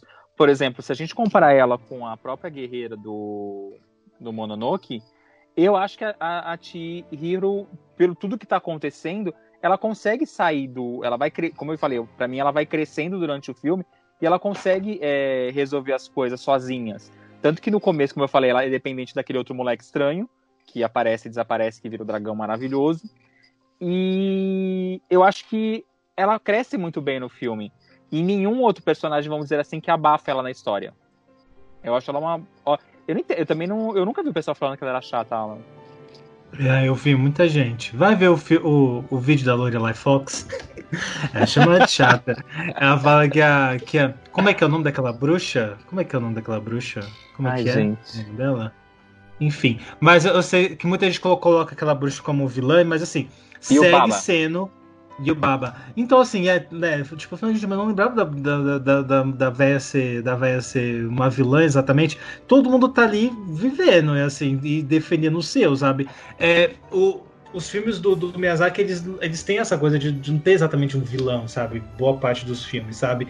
Então, assim, as pessoas só tão, você entende a motivação por trás de tudo. E, tanto que, assim, todo mundo é meio, meio cuzão e, e todo mundo ajuda ao mesmo tempo. Então, assim, né? Que é o ser humano uns mais, outros menos, são assim, né? E aí vai de pessoa para pessoa. Mas eu acho que essa coisa de como os, perso os personagens são humanizados, eu também ve vejo isso, assim. A Yubaba, nós todo mundo ficou, nossa, como é a grande vilã do filme, mas não é, porque ela ajuda a Shihiro várias vezes. E não Meio só ela, como outro menino também lá, o Haku. Vale lembrar que a viagem de Shihiro, ele é a maior bilheteria da história do Japão até hoje, ele bateu o Titanic, então hoje ele é o, o, o filme de maior história. E é, muita gente Como compara. Assim, ele bateu o Titanic? Bateu o Titanic no, no Japão, querido. Ah, no Japão! Presta Entendi. atenção, eu já falei, a maior bilheteria do Japão. É. Ah, tá. e muita gente fala que a história, a jornada da Chihiro, é muito parecida com a, com a, jornada da Alice, do Alice no País das Maravilhas, né? Que ela entra nesse mundo de fantasmas e, e Nossa, começa a descobrir a galera... as coisas. A galera tem que, tem, tem que sempre, sempre né, colocar alguém como uma referência, né? Eles não, não pode ser um filme solto, não pode, tem que ter alguma, algum, algum idiota, não é nem norte-americano, porque Alice é britânico, né? Então assim, mas tem que ser, né, desse povo. Não tem nada a ver com Alice, tipo, zero, a menina tá em outro mundo, assim, senão tudo vai ser Alice. Harry Potter, baseado em Alice. Tudo vai ser. É, é, criança, tá no mundo fantástico? É Alice automaticamente. Eu não, nunca entendi essa comparação. Eu gostei muito, uma, um parêntese, eu assisti a versão dublada. É, eu gostei muito da dublagem, ela tem vozes de dubladores da época da minha infância, então me trouxe uma nostalgia muito gostosa assistir o filme com a voz dos personagens, principalmente da Yubaba, que é dublada pela Selma Lopes que fez vários trabalhos de dublagem de personagens clássicos de animação. E eu achei muito gostoso ver. Vocês assistiram dublado, legendado? Queria saber. Eu assisti no áudio original, em japonês, é, legendado. Mas eu fiquei com uma curiosidade, na verdade, porque eu vi que os americanos, né, primeiro que fazem dão uma, uma americanizada no, no texto, colocam diálogo onde não tem, explicação onde não tem. Mas eu acho a língua japonesa incrível. Tem um monte de curiosidade sobre a língua que eu sempre que acho assim maravilhoso e bizarro ao mesmo tempo, de como eles combinam as coisas, como combinam palavras, dialetos e tal. E eu fico pensando o que, que a gente não perde por não saber japonês. Porque me parece que a legenda é, em português também vai pegou o texto americano e eu acho que eles dão uma americanizada no texto. Então eu fico. Não sei, uhum. vocês sabem se as coisas mudam por causa disso? Até na dublagem, como é que fica? Como é que isso foi adaptado para português? É, é, quem fez a adaptação provavelmente foi o pessoal da Europa Filmes na época do lançamento. Eu, eu acredito que a dublagem e a legenda deve ser a mesma da época. É, eu, pela última vez que eu fiquei sabendo, eu acho que a Europa não tem mais os direitos do filme no Brasil. Não sei quem comprou, por isso que às vezes eu vejo muito site de de colecionador falando, ah, por que não lança Viagem em Blu-ray? Eu não sei quem tá com os direitos do filme atual, mas, se eu não me engano, depende de quem eles compram. Às vezes você pega o roteiro é, japonês e traduz do japonês, ou às vezes você pega o roteiro americano para traduzir, para fazer. Ah, eu sei que a dublagem eles adaptam com a cultura daqui, colocando gírias, é, eles fazem mais porque o brasileiro se identifica com o filme. Mas a legenda eu não sei te dizer. Mas provavelmente eles devem comprar o americano se eles acham mais fácil. Se, eu acredito que podem ter pegado o americano, que pode ter o, a pessoa que vende deve ter, deve ter comprado para América Latina ou para o Ocidente inteiro e o pessoal meio que traduziu e mandou para todo mundo. Olha, eu não sei, viu? Porque, olha, isso, isso ia ser um comentário que eu ia fazer no Reino dos Gatos, porque o Reino dos Gatos, a gente não vai falar dele agora, mas eu vou né, rapidamente esse pop-up aqui.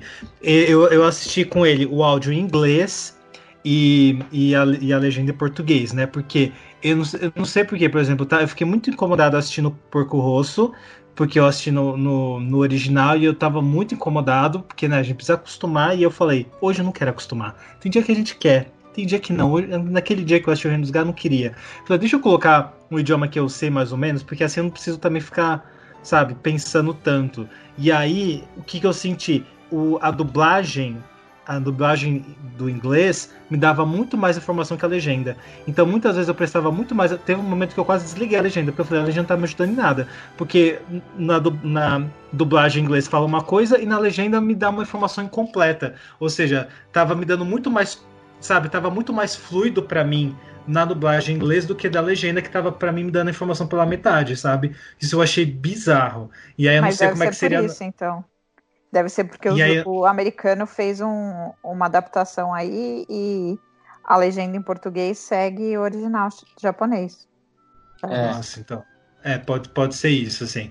Porque, porque é, às vezes o americano o, o reino... também pode, pode tentar explicar coisas que para a cultura japonesa não precisa de explicação e que para a gente aqui do Ocidente precisaria. Tipo, meu Deus, o que, está acontecendo aqui? E aí o cara meio que mastiga um pouco mais a história. Então, eu me dava, tipo, tá, o texto tava me dando, sabe, outro pra mim que tava dizendo uma coisa no, no, no inglês e tava dizendo outra coisa na legenda, sabe? Era quase isso. É, a, era similar, mas era mais fluido, sabe? No inglês, é, tipo, eu, eu me conectava muito mais com a história do que com a legenda. E eu acho que isso impactou diretamente na minha. como eu gostei do filme ou não, sabe? Mas, é, pra gente terminar, de falar sobre esse filme e passar pro próximo é, eu queria fazer um comentário aqui com vocês e quero saber a opinião, já finalizando o que vocês acham do filme. Em 2016, o filme foi eleito o quarto melhor filme do século XXI por um, um número X de cineastas e pessoas que trabalham pelo mercado de cinema. É, ouvidos pela BBC, sendo a animação de melhor posicionamento na lista. Então, para muitos críticos de cinema e muitos especialistas, A Viagem de Chihiro é a melhor animação já feita na história do cinema.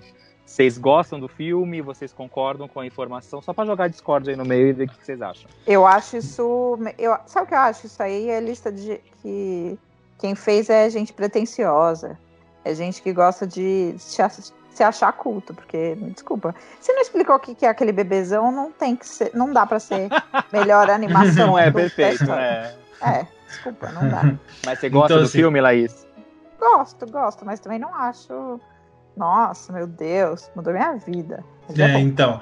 Não, assim, só rapidamente também que o Miyazaki ele, ele se inspirou na filha de um amigo dele, né, que também é um produtor do filme, para fazer a Shihiro. Então, assim, eu sempre fiquei me perguntando se era uma lenda, sabe? Se é baseado em algum livro e tal, mas parece que é uma história meio que original. Obviamente que o Miyazaki ele usa muito da cultura de lendas da cultura, né, japonesa e tal para poder fazer os filmes dos personagens, inclusive. Inclusive a gente tem personagens, é engraçado, né, que tem alguns personagens que sempre vão aparecer nos filmes, tipo aquelas poeirinhas, também tinha aparecido no Totoro, né? Não tinha aquelas poeirinhas no Totoro também? Ou elas só são parecidas? E tem uma cena muito parecida que os fãs comparam, que a cena da, da menininha com o Totoro, no, com o guarda-chuva no ponto de ônibus, a, a, a, o olhar dela pro Totoro é o mesmo olhar da. é o mesmo ângulo da Shiro com aquele porco gigante no elevador com ela. Se você comparar hum. as duas cenas, elas têm os mesmos, ela tem o mesmo ângulo e é uma repetição da cena, só que de, de em lugares diferentes e com personagens diferentes.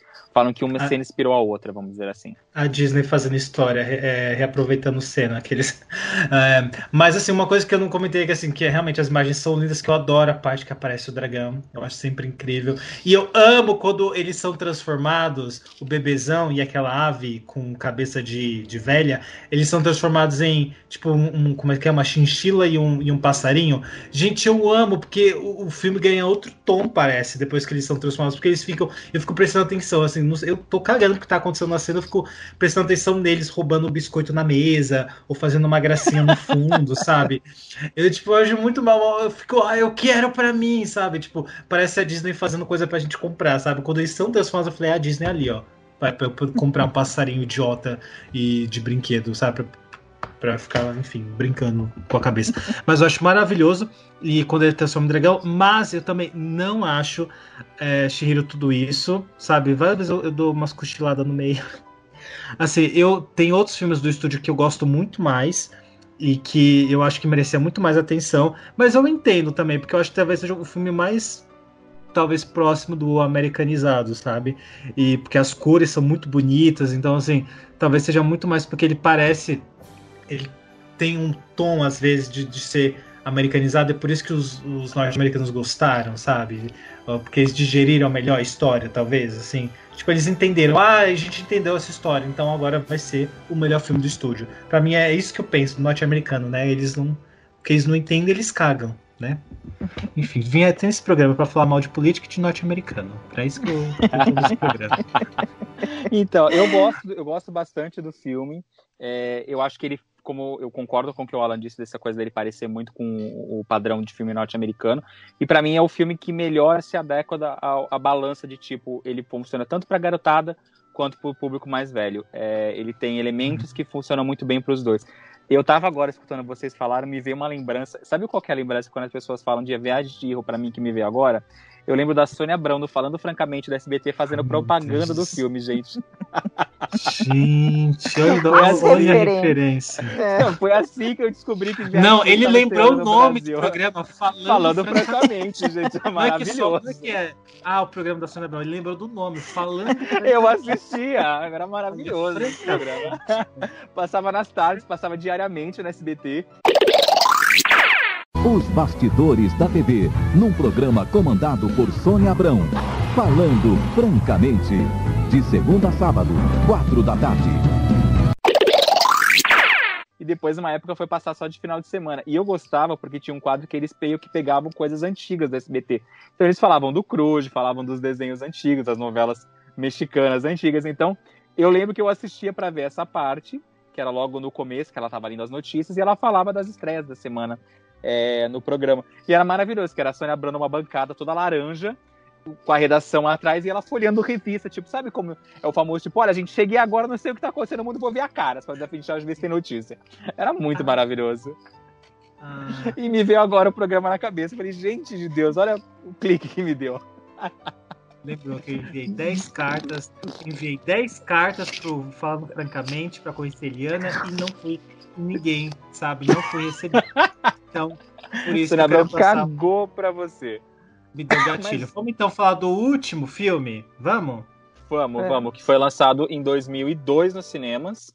É, do, do Japão. Aqui no Brasil a gente não tem essa informação. Acho que ele chegou aqui no Brasil direto em digital, porque eu acho que não foi lançado nos cinemas. E eu estou falando de O Reino dos Gatos, que é uma muita gente considera ele uma sequência de um filme do Os Sussurros do Coração. É, dizem que tem um personagem, o personagem do gato, é, ele aparece nesse filme, outro filme do Miyazaki. E o que, que vocês acharam do filme, gente? Quero saber. Ah, eu amo que, que o Miyazaki ele reaproveita os personagens. É, é quase uma pizza, né? Fica reaproveitando o personagem. é isso. Mas Lembrei então... de outra coisa idiota agora. Ai, meu Deus, lá vem. Lá vem um programa dos anos 90. É o que? O Charme Quase isso. Não. Você falou de, de Pixar, é, reaproveitando personagens. Lembrei de Torre de Babel e de Jamanta voltando em outra novela. Qual que é a relação? Entendi. Nenhuma, era só o um é. personagem voltando em outra coisa que reaproveitando o personagem que deu é. certo. Rindo mudo da próxima vez, tá bom? Guarda essa informação no mudo, não traz pro programa não. Tem coisa mais importante pra falar. Então, Aparentemente, o, o, o, Reino dos Gatos veio para o Brasil em 2004. Como é que eu sei disso? Tem um site e eu vou acreditar nele. Eu sou essa pessoa, tá bom? bom, é, essa é a história de Haru, uma garota muito preguiçosa. Podia ser Alan aqui. Essa é a história de Alan, um garoto muito preguiçoso que todos os dias chega atrasado nas sessões de cinema. Realmente sou eu. Né? Todos os dias ela chega atrasada na escola. Um belo dia, ora, ora, Realmente é um belo dia, estava só nesse dia. Voltando para casa, salva um misterioso gato de ser atropelado. Era só um gato, não precisa ser misterioso, era só um gato. Na mesma noite, a menina recebe a visita do Rei dos Gatos, que a convida para conhecer o seu reino. Um lugar mágico, diferente de tudo, onde os bichos falam e se comportam como gente. Ah, no Brasil também é assim. Haru não sabe, mas ela será obrigada a se casar com o príncipe Lune. E mais, ela vai se transformar em uma gatinha muito simpática. Já deu spoiler né? Esse é o sinopse que dá spoiler, é o sinopse que eu mais detesto, que dá spoiler do filme, né? E assim, a primeira relação, aí sim existe uma relação, né, Léo? Não é você do nada, assim, que é o que eu quero comentar desse filme, que me lembrou aquele episódio do Sítio do Pica-Pau Amarelo, que a Narizinho vai casar com o menino lá do Reino das Águas Claras. É o mesmo episódio. Gente, colocar lado a lado é a mesma história sabe? Narizinho quase casando com o peixe lá das Águas Claras e a menina quase casando com o Príncipe Lune. Ah, eu senti isso. Mas não é uma Alice ela indo parar em outro mundo, não? De novo, é a Alice dos Gatos, né? É o nome. É a Alice dos Gatos, não é o Reino dos Gatos, é a Alice dos Gatos. É, eu naquela rede social lá que eu vi a comparação de Princesa Mononoke com Brumadinho. Pode dizer o nome, tá? Essa daí, o... É, alguém comentou assim: essa é a história. É o, a história de uma garotinha que olha para um gato e fala assim: ah, pegava. E você pode julgar a garotinha. e é isso. Ela olha pro gato e fala: Nossa, que delícia, pegava. E é isso. Nossa, os furries, meninas. Existe, sabe que tem uma galera, né, chamado furry, né? Uma galera tem fetiche nesses nesses gatos que é, nesses gatos, nesses bichos que é meio humano, sabe? De tem na cultura japonesa, né, que ele faz uns bichos parecendo humano. Então, assim, tem uma galera furry agora, meu filho, eles estão bombando. Esses vão pegar esse filme agora. Vão dar esse filme agora, depois que a gente falou isso. Bom, mas esse é o filme, é o menor filme dessa lista, ele tem uma hora e quinze, então assim, ó, numa sentada. Ai, foi maravilhoso, você... gente. Assisti rapidinho esse, foi tão gostoso. Não é, ele só vai.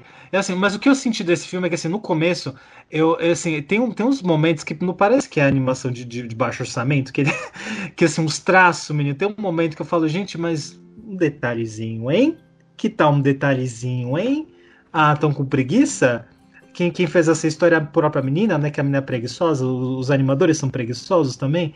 Bota uns detalhes né? Porque assim, diferente de Mononoke, 1997, eles colocou 15 mil detalhes, até demais às vezes. No Reino dos Gatos é um traço muito mais simples, né? Então, assim, é uma. É para ser fofinho, é para ser quase um desenho de criança aquilo, sabe? Tipo, então isso que às vezes eu senti que tem, tem uns momentos que fala, e não liberar orçamento, será? Filme é curto e os traços é muito simples. Não teve orçamento esse filme. Mas ele é muito legal, porque a história prende, né? Pelo menos eu fiquei entretido, entretido desde o começo. E é uma história bobinha mesmo, assim, que eu acho que eu achei bonitinho. E aí, o que, que vocês me contam?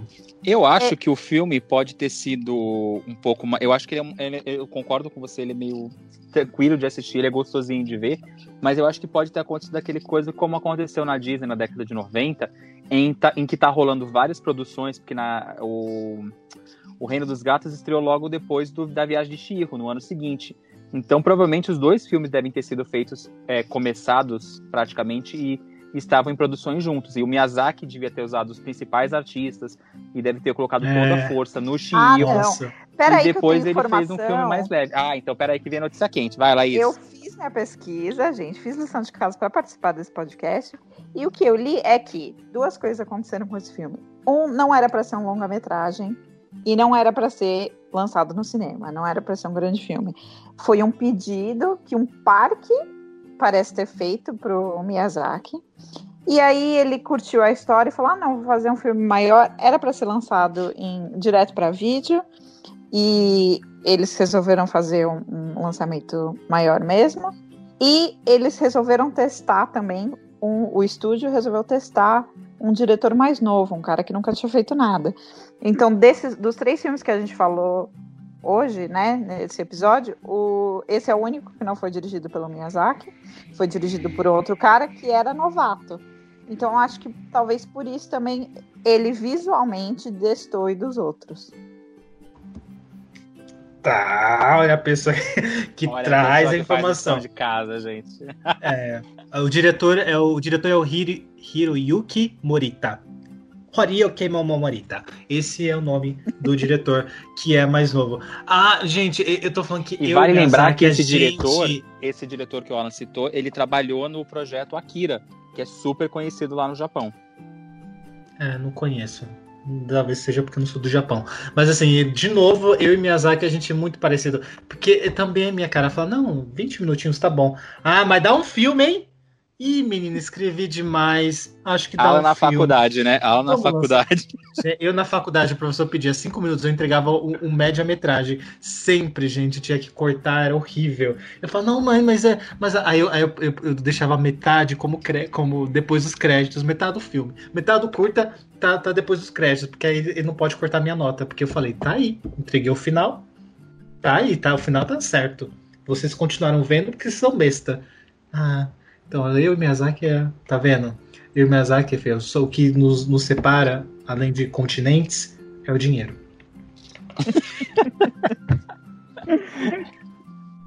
Mas o filme, eu achei o filme leve, achei o filme super gostosinho de assistir. É, ele me lembrou muito o, o momento que eu assisti o Totoro, que ele é mais ingênuo, ele é mais. Ele não tem nenhuma história pesada, vamos dizer assim. Ele não tem nenhuma cena de violência coisa que o Shiro tem em alguns momentos, não tantos, e que o da princesa, é, que agora me fugiu o nome, Mononoke. É, Mononoke, isso. Eu tava, eu tava eu ia falar outra merda aqui. O, o filme da Princesa Mononoke, quase isso. O filme da Princesa Mononoke é muito mais violento, então foi um respiro. Eu comecei assistindo por ele porque sábado eu tava cansado, domingo eu tava cansado, eu falei, ah, eu vou assistir um dos três filmes pra, pra, pra gravar o podcast. Aí eu fui lá do dura... a gente começa fazendo o quê? Olhando a duração, né? Duas horas, duas, eu falei, esse daqui é curtinho de 74 minutos vai é. ser o que eu vou ver hoje. E aí pegou e foi. É, mas foi um filminho gostoso para começar. Eu vi domingo de manhã cedo.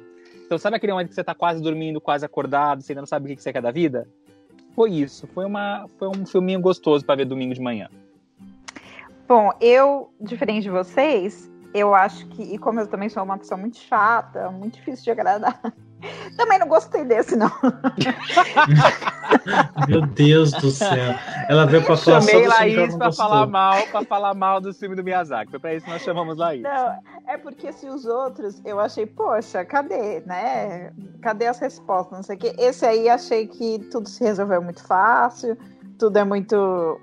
Poxa, muito... aí fica difícil, minha amiga. Não dá pra agradar, hein, amiga? Agora, quando eu dá a resposta, quando não dá, reclama. Aí é que eu, eu, achei que já tava, né, já tava treinada, esperando não explicar porra nenhuma, mas esse aí se resolve quando explicou, quando explicou, você se chocou e falou: Ah, mas acho que eu não gostei que explicasse. Não gostei. Achei... Ah, preferi que não, não explicasse. Ah, mas é que eu achei, eu achei realmente com essa. Parece filme feito direto para vídeo. Parece tipo Cinderela 3. Pouca ah, eu gosto. Olha, a gente vai entrar nesse tema, vocês têm certeza? Não, ah, mas sai desse tema, sai desse tema. Esse tema é polêmico, hein? Temos que fazer um episódio, se vocês quiserem, entra no nosso Instagram e comenta se vocês querem um Nossa, episódio de precisa. continuações da Disney. Ai, ai, Léo, caguei pro próximo episódio. Vai ter que ser esse, agora eu quero. continuações da Disney. Tem que ser um projeto, só isso. Vai ter um, um só pra falar as continuações do que da Cinderela, outro só da Pequena Sereia, outro só do. né, pegar Pocahontas e, e o, e o Coco da Notre Dame. Vai ser tudo. A raiva que eu vou passar nesse programa. Então, mas aí a gente tem que fazer chama, uma maratona me chama pra pro assistir. da Pequena Sereia que eu vou falar Não. bem Você não está- você 2 mal da Nem se Sereia. fosse notícia só, você seria. Se, tem, se tem. Se tiver um relatório matinal que tem uma notícia referência, já não vai ser chamada. Porque eu não quero passar raiva. Entendeu? A gente tem que.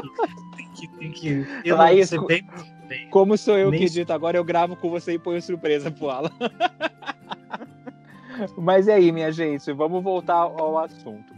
É... Que, que vocês estavam falando que vocês. Então, a Laís não gostou tanto do filme. Alan, você gostou do filme? O que, que você achou? Eu, eu gostei. Eu gostei, eu achei fofinho. Realmente também me deu, me deu essa impressão de estar assistindo o Totoro. Apesar de que o Totoro me pega mais, assim, o, pelo menos o Reino dos Gados ele é mais dinâmico, sabe? As coisas vão acontecendo, né? Ele tem mais ritmo do que os outros filmes, sabe? Então, tipo, sempre, a história está sempre indo para algum lugar. Sabe? Diferente do, das do Totoro que você fica, mas pra onde tá indo essa história? Tô perdido, onde estou? Né? É, eu sinto que na história eu já sabia mais ou menos o que, que ia acontecer. Então. Eu, Acho que a gente eu- tá eu- ficando calejado com o filme do estúdio, né? A gente já tá começando é um a assistir. filme- É um filme, é um filme gostoso. Eu achei um filme gostosinho pra assistir, assim, realmente, tipo, é rapidinho. E aí você vê uma história bonitinha. Tá bom que eu achei um pouco problemático, né? No final ela falar que tava meio apaixonada pelo gato, fiquei, né, o barão. Eu fiquei aí um pouco preocupado, né? Mas de resto, né, resto eu curti. E eu sempre fico esperando um, umas umas transformação tipo Sakura toda vez que eu vejo um filme Ghibli, eu acho que vai ter uma transformação tipo Sakura Car Captor. Eu fico querendo, né? Sendo que eu simplesmente podia pegar Sakura e assistir. Não, mas eu quero que seja no, no estúdio Ghibli. Então, assim, eu me deu essa vibe de assistir Sakura Car Captor às vezes. Quem sabe se até o, o final da nossa maratona a gente não acha um. É, mas eu gostei, eu gosto do filme, eu, eu também acho ele leve, gostoso de assistir. É, eu acho, eu achei ele, eu acho ele tão gostosinho quanto o da Kiki, mas ainda continuo gostando mais do, do serviço da Kiki.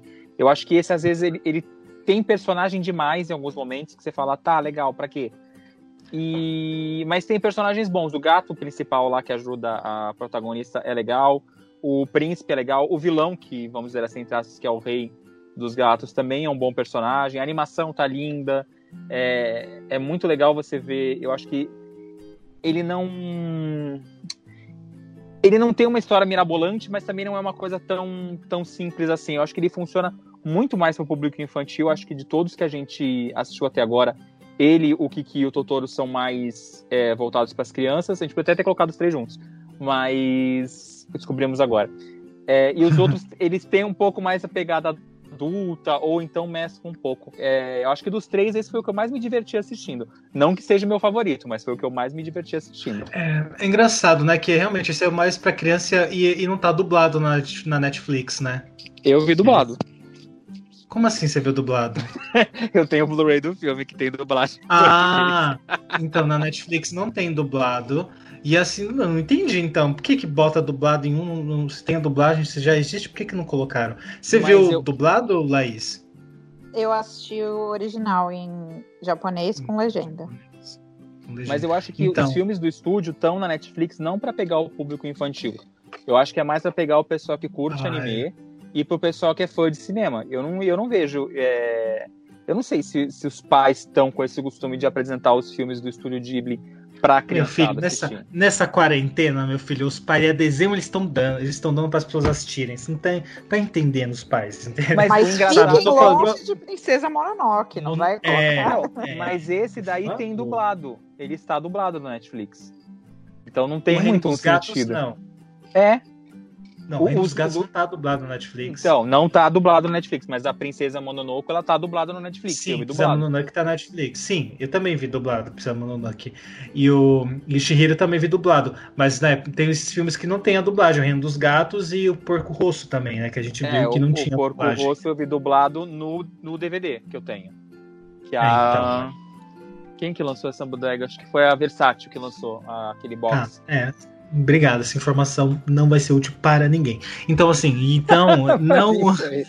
Não, não sabe, eu, eu, senti a falta da, da dublagem, mas assim, eu, eu, eu realmente vendo pelo menos a dublagem em inglês, eu, eu me conectei mais com o filme também, assim.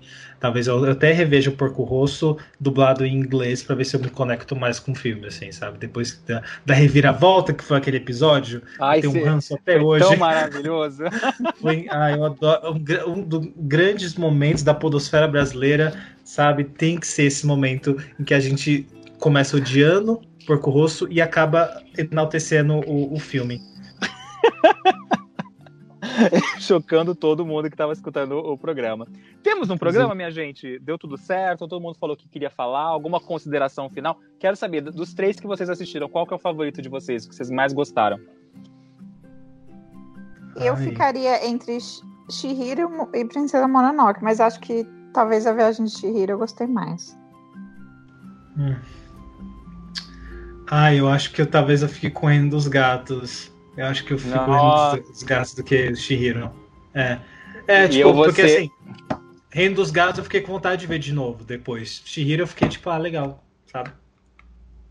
Eu vou ser o do contra e vou votar da princesa. Porque foi o que depois que eu assisti, que eu comecei a pesquisar sobre o filme, que mais me deixou curioso de tipo, caramba, eu quero ver de novo o filme para pegar essas informações que eu não peguei vendo pela primeira vez.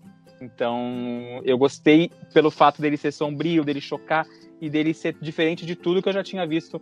Eu, eu não sou acostumado a ver animações muito voltadas para o público adulto violentas, e essa eu assisti e eu gostei pelo jeito diferente do, do estúdio Ai. apostar.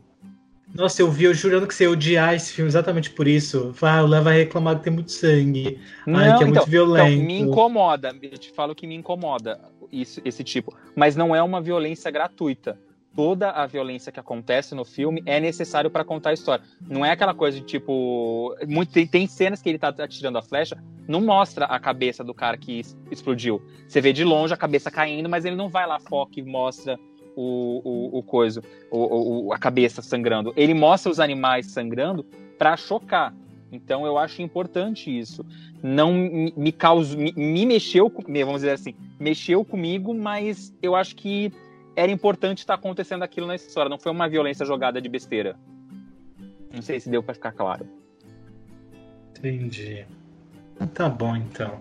Bom, gente, então esse foi esse foi o segundo especial Estúdio Ghibli. E, ah, estamos caminhando pro último, hein? Mentira, talvez a gente faça um bônus. Ou não, agora eu fiquei animado com o negócio do, do continuações Disney, meu filho. Talvez seja um, um mês só falando disso. Ah, se preparem, hein? Se preparem, e a gente quer saber. E a gente quer saber o que, que vocês estão achando. Queremos saber a sua opinião. Então entra no nosso Instagram, arroba e comenta lá. Dos três que a gente postou, tem que ser um dos três, né? A gente não vai me falar que gosta do Castelo Animado, porque esse pode ser que seja o filme do próximo episódio. É... Mas comenta lá pra gente qual que é o seu favorito dos três. A gente quer saber. E talvez, se você fizer um comentário legal, a gente pode ler aqui no próximo episódio, né, Alan? É, tá. A gente vai voltar com beijo, beijinho, beijão assim que a gente se organizar melhor. que é uma coisa que a gente sai, a gente tá no meio da tarde, fala, vamos gravar episódio, agora vamos, e aí a gente grava. Às vezes é assim. Então a gente vai se organizar e vai, vai gravar um grande beijo, beijinho, beijão para todo mundo que comentar na foto oficial do episódio no arroba Papo Animado no Instagram, tá bom? E vamos para as dicas da semana, que eu quero saber o que, que vocês vão indicar para o pessoal assistir no final de semana.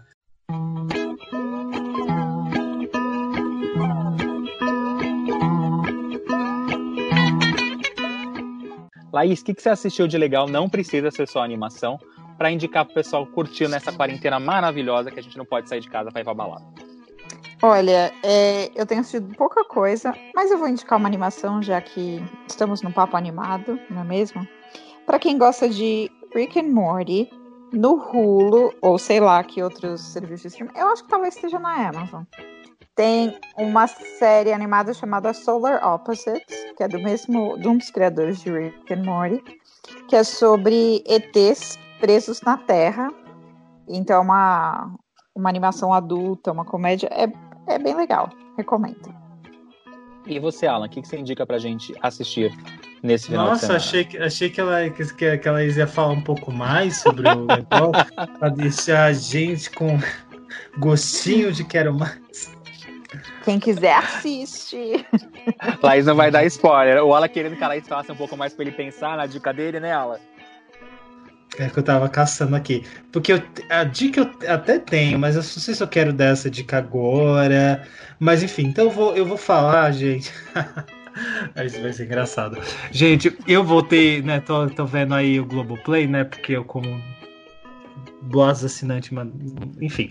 É, então, o, Globo, né, Globoplay, né, vendo lá, eu voltei a ver, gente, uma, a melhor série brasileira que foi feita no Brasil. Por isso que é uma série brasileira. Que é Toma Lá da Cá, gente. Ai, revejam. Quem não viu, meu filho, veja agora. Meu Deus, como eu, eu choro de rir, sabe? Aparece a, a Dona Álvara, eu já tô rindo. Basta ela aparecer na porta, eu já tô dando risada. Porque eu já sei o que vai acontecer. E, sabe, quando ela começa a falar, quando, quando o Bozena abre a boca, eu já tô rindo. Ela pode falar bom dia, eu vou rir do mesmo jeito. Como se fosse a coisa mais engraçada do mundo. Assim, eu reassistindo assim, eu às vezes eu, eu as, bate, bate uma coisa na militância, bate. Tem um episódio inteiro que eu fiquei extrema, que eu ria de nervoso. Sabe quando você ri de nervoso? Assim, você fala, hum, transfobia, transfobia. Ai meu Deus, eu uma vontade de pular o episódio, de falar, ai, será que acelera, gente? Acelera um pouco. Não quero ouvir essa piada transfóbica, ah, essa piada homofóbica, também não sei se eu quero ver. Então assim, tem uma, uns episódios que você fica, hum, né, se você é, né, humano, você vai ficar desconfortável. Se você não é humano, talvez você não fique desconfortável. Então, assim, é, tem, tem esses episódios, mas eu continuo achando a série brasileira mais engraçada. Eu quero ver ainda os normais, que na época eu não assistia tanto. Tem um episódio ou outro, né? Ainda mais depois da Fernanda Torres. Fernanda Torres que voltou né, a ser pauta depois do totalmente drogada, né? Lá no, no episódio. Esse vídeo é maravilhoso. Esse vídeo gente, o, o, melhor é que assim, que a gente teve depois, lá, quase o que? Três meses depois, a gente teve as imagens, né? Que assim, que vieram. Quando eu vi isso, gente, e eu lembrando dela contando, e aí eu ficava vendo o episódio e vendo o vídeo. Eu acho que eu teve, eu juro, teve uma tarde inteira que eu fiquei vendo o episódio, ela contando e vendo o vídeo. Vendo o episódio, vendo o vídeo. Ela contou no que história é essa por chá, não foi? Aham, uhum, que é Ai, uma gente. história né, que ela foi. Gente, inclusive, que história é essa por chá, que também eu acho maravilhoso, é, mas não é isso que eu vou indicar. Então, assim, Fernanda Torres, vou, vou assistir de novo os normais e vou dizer indi, se indica ou não, mas, assim, se você tem Globoplay, gente, aí assista, toma lá da cá. É maravilhoso. Entender essa família não é fácil. O Arnaldo foi meu marido, é pai do meu filho. A Rita é ex-mulher de Mário Jorge, mãe dos filhos dele. Nós dois já fomos casados com as duas. Isso é verdade. Dois ex-casais morando porta a porta. Eu não aguento mais meu pai morando no apartamento da frente. Dividindo filhos, diarista e até uma sogra. Mas o que é isso? Um comitê de recepção? Na alegria e na tristeza, no mesmo prédio, no mesmo andar, eles continuam todos juntos. E se você não tem Globoplay, é, ele voltou a passar nas tardes de sábado da Globo, voltou no, na última ah, semana. É, verdade. Agora, depois do jornal hoje, se não me engano, às duas e pouquinho, é, acho que é duas horas que começa. Você tem um episódio Toma Lá da Cara, TV aberta para quem não é assinante, né? Então tem a chance de ver. Eu adoro, você falou da, da, da Dona Álvara, eu adoro seu Ladir, ele é Mara. Ai, o seu Ladir. Nossa, na época, a gente, tudo, tudo na minha escola é Mara. É Mara. Nossa, gente. E você, Léo, tem dica ou tá enrolando?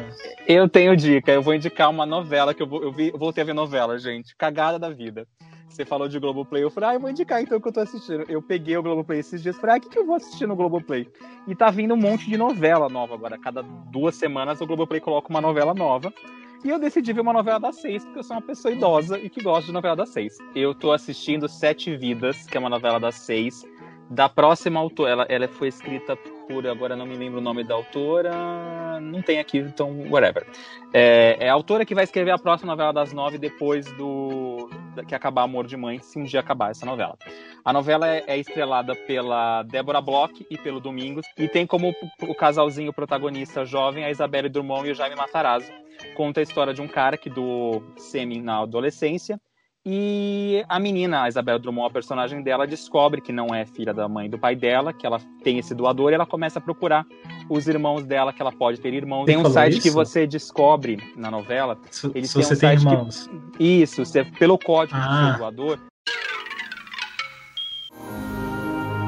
Completamente sem chão, Elisa. Ju, que história é essa? Seu pai não é mais seu pai? Da onde que veio isso? O desafio de buscar suas próprias origens falando de um site. Um site para pessoas que têm uma história parecida com a sua. Para pessoas que não podem saber quem são os pais delas, mas que elas descobriram um jeito de encontrar os seus irmãos. Ou meio-irmãos. Meio-irmão, meio pai, meio filho. De quantas metades é feita a nova família? Então é doador 251. Parece que esse lote veio dessa clínica em Los Angeles, é isso? Eu tô pensando em ir atrás desse doador. Boa parte de mim vem dele. E sua também. Você fala de um jeito que fica até difícil de não concordar. What a wonderful world.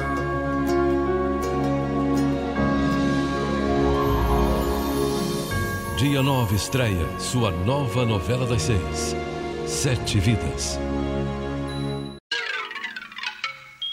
A novela, eu, tô, eu vi só os três primeiros capítulos novamente. Eu vi na época que passou originalmente em 2015, mas a novela ela se passa na Antártida. O, o, personagem do Domingos ele é um fotógrafo que gosta de fotografar a natureza. Então, o começo da novela é lindíssimo. É, tem fotogra uma fotografia muito bonita, a história é legal. Eu amo a personagem da Deborah Bloch, que ela tá sofrendo por ele, então você meio que se identifica com algumas coisas. Eu já tô sofrendo com ela porque o, caso, o cara foi embora e largou ela lá. E é legal de você ver que tem um monte de. Ela trata de um tema super atual, que é a, a doação de, de espermatozoide, pessoal. Então, eu lembro que na época que eu assisti pela primeira vez a novela, eu gostei muito da história. Ela é curtinha, se eu não me engano, tem cento e poucos capítulos só 106 capítulos. É, e eu, tô com, eu comecei a ver de novo e gostei bastante de, de, rever. Principalmente o Domingos, que era um ótimo ator e que nos deixou. Já vai fazer acho que uns 3, 4 anos já. Ah, 100 capítulos. É uma temporada de Grey's Anatomy. Quase isso. Dá pra né? todo mundo assistir. E a novela é curtinha, ela tem 30 minutos cada episódio, então é menos que um Grey's Anatomy que tem 50, né? Boa, gente, então esse foi o programa de hoje, né? Esse programa ficou enorme, porque né, teve toda né, essa questão política, socioeconômica, cultural que a gente discutiu Mulan no começo. Vocês também têm dicas. Então, assim, reforçando para vocês passarem lá no arroba Papo Animado para deixar a opinião de vocês sobre o episódio. Se for para falar bem, se for para falar mal, nem vá, tá bom? Ou vá também, dá engajamento. E também dizer pra gente qual que desses filmes é o preferido de vocês, né? Desses três que a gente falou. Nas redes sociais eu, eu sou arroba alanwood.mp4, no Twitter alanwood, underline, né, pra gente discutir quando entrar América, aí a gente vai, né, vão tá, eu vou estar tá lá assistindo cada episódio e comentando com vocês, tá bom? Não esqueçam também de assistir o The Alan Wood Show, né? Que não, agora não tem dia fixo, então assim, vai lá no meu Instagram você vai saber, né? Tem trailer, é maravilhoso, tá bom? Que é o meu programa solo, solito, alone, lonely, né? Que eu tenho no YouTube, no youtube.com/barra minha mente estranha. O Alan já pediu o biscoito dele e nem agradeceu a presença da Laís, né, Laís? A Laís já virou uma Ah, de já casa, quis- praticamente. Eu já quis fazer tudo junto, já quis fazer tudo junto para aí sim falar. Então, agora sim agradecemos a presença da grande Laís. Obrigada por suas contribuições. Realmente, agora você, vai ser se fudeu, porque né, já ouvindo aqui, eu já gostei da sua participação. Então, você vai ser a nossa Paulo 2.0, que quando a gente não tiver ninguém para chamar, a gente vai falar: convidado cancelou, chama a Laís, ela vai saber falar. Então, assim, vai, vai- já vai ser aí parte do, do- da família Papo Animado 2020. E né? o bom 2019, da Laís. E, e o bom da Laís é que a Laís fez lição de casa, né? Ela, ela veio bonitinha, viu todos os filmes. Ela pesquisou coisa, tro- falou que não tinha nada para agregar ao programa. E agregou pra caramba, Laís, pelo amor de Deus. Ai, É, que a bom, gente- gente. É, tentei, tentei mesmo. Fiz, fiz fazer Ah, minha parte. arrasou. E aceito, já, já aceito, já aceitei todos os convites que vocês me fizerem daqui pra frente. Laís, Ah, o pessoal te encontra aonde? Além da sua casa, que você não tá saindo de casa por causa da quarentena, né? Exatamente, não estou saindo de casa. É, me encontrei em todas as redes sociais, inclusive LinkedIn e YouTube. Mentira, eu não posto nada no YouTube. É, por Laís Catacini, Catacini com dois T's e dois S's. E é isso. E vocês me encontram no arroba, cadê o Léo Francisco no Instagram, Léo Francisco no Twitter, e vocês também me encontram no meu YouTube, Cadê o Léo, e no meu site, Cadê o Léo. Essa semana tem um vídeo que acabou de sair, a gente estava gravando aqui, acabou de sair um vídeo que eu falei um pouco sobre a história do Teatro Renault e os meus cinco musicais favoritos que eu assisti lá, naquela casa que eu adoro tá vendo musicais. Será que vocês adivinham quais estão na minha lista, gente? Musicais Hum, ruins. Musicais que eu É. gosto, Laís. Pode ser que seja ruim pra você, então. A Bela e a Fera, eu- com certeza. Viu? Ah. Laís é uma pessoa que me conhece. Então, gente, é então isso. bem. Esse foi o programa de hoje. Espero que vocês tenham gostado, tá bom? Obrigado mais uma vez, Laís. Adoramos sua participação. E aí, você quer terminar a sua frase? Quer, quer continuar com biscoito? Pode ir, eu deixo. A gente se vê na sexta que vem, gente. Beijo! Um beijo, um abraço, um aperto de mão. Até o próximo programa.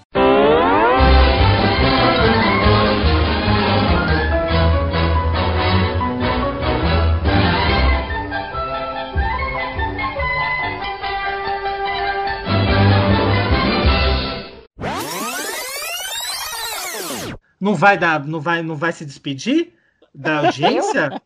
Nossa, que educação é essa, gente? Laís. Se despede, por gentileza, as pessoas ficam com Gente. raiva depois. Vai receber hate, hein?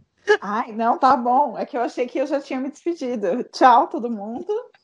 É, muito obrigada pelo convite, pela participação, pela por me escutarem. Beijo.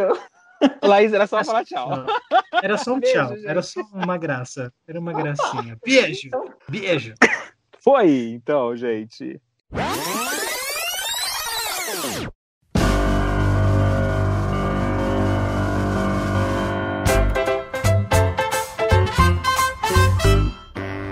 Você ouviu o Papo Animado, o podcast mais animado do Brasil, com seus amigos Léo Francisco e Alan Wood.